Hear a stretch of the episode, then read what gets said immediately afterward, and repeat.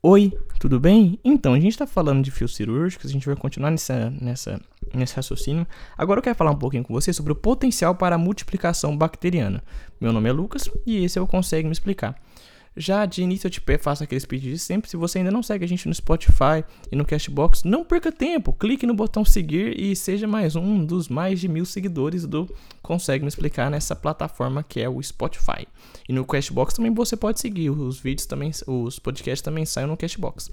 É, Outro aviso, que é aquele aviso de sempre, se você ainda não deu uma olhada nos links aí embaixo, dá uma olhada no meu Linktree, tem, a minhas, tem as minhas duas obras que eu lancei na Amazon, que é um livro de poesia e um conto. Então, se você se interessar, dá uma clicada e dá uma olhada. Outra coisa que você pode fazer, ficou com alguma dúvida, crítica, que quero, se quiser até conversar comigo, você pode conversar comigo ou pelo Instagram ou pelo e-mail. O e-mail consegue me explicar hotmail.com, vai estar tá aí também na descrição. E o meu Instagram, o meu Instagram também vai estar tá aí na descrição, que é lucascarres. Se você se interessar, então, dá uma olhada lá.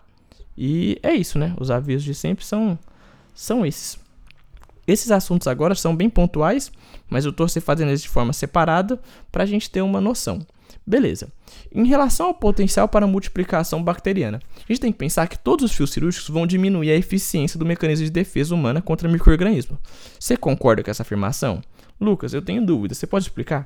Pensa bem, o fio cirúrgico vai ser já uma passagem para para a entrada de micro-organismos. Então, todos os fios cirúrgicos vão dar essa característica de diminuir a eficiência do mecanismo de defesa contra micro-organismos, já que vai ser uma região que vai estar teoricamente aberta, já que você vai fazer o fio cirúrgico, vai fazer o, a passagem desse fio cirúrgico pelo, por meio dessa agulha que carrega, que carrega esse fio.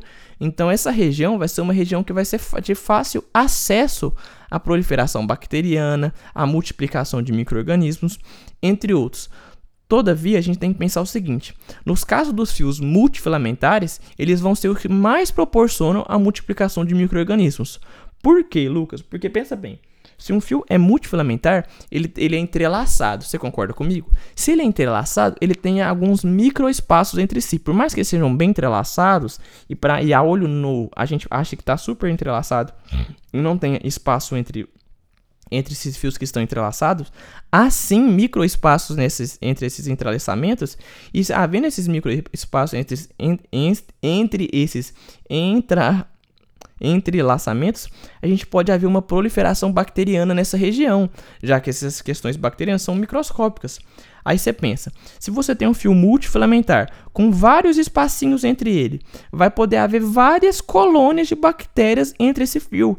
Então, os fios multifilamentares vão ser aqueles que vão proporcionar maior multiplicação de microrganismos por conta desses espaços entre os entrelaçamentos. Então, quando você pensar no seguinte, ah, eu vou usar um fio de um fio multifilamentar porque ele é melhor por, por, conta de uma coisa ou de outra. Você tem que pensar na mesma questão o seguinte: o fio multifilamentar ele também pro, proporciona uma maior multiplicação microbiana. Então você tem que pensar em dar talvez para o seu paciente um antibiótico, usar algum spray com um spray à base de antibiótico, como um spray de eritromicina. Você tem que pensar em alguma coisa para evitar que essa, essas colônias de microorganismos se proliferem entre o fio e desse fio se passem para o corpo. Aí você vai ter uma infecção na região, e isso é benéfico ou maléfico? Maléfico, porque vai acabar que não vai nem fechar a sua região que você precisa com o seu fio cirúrgico, e além disso você pode fazer uma área de necrose nessa região se você pensar um pouco mais além em uma situação pior. Por isso tem que ter um cuidado sempre especial em relação a esses fios. Tranquilo? Certo? Beleza. Outra coisa que eu também queria só te dar a ponto de curiosidade de falar é uma coisa em relação à esterilização. Sobre em relação à esterilização, você de forma alguma vai reutilizar os fios cirúrgicos. Por quê?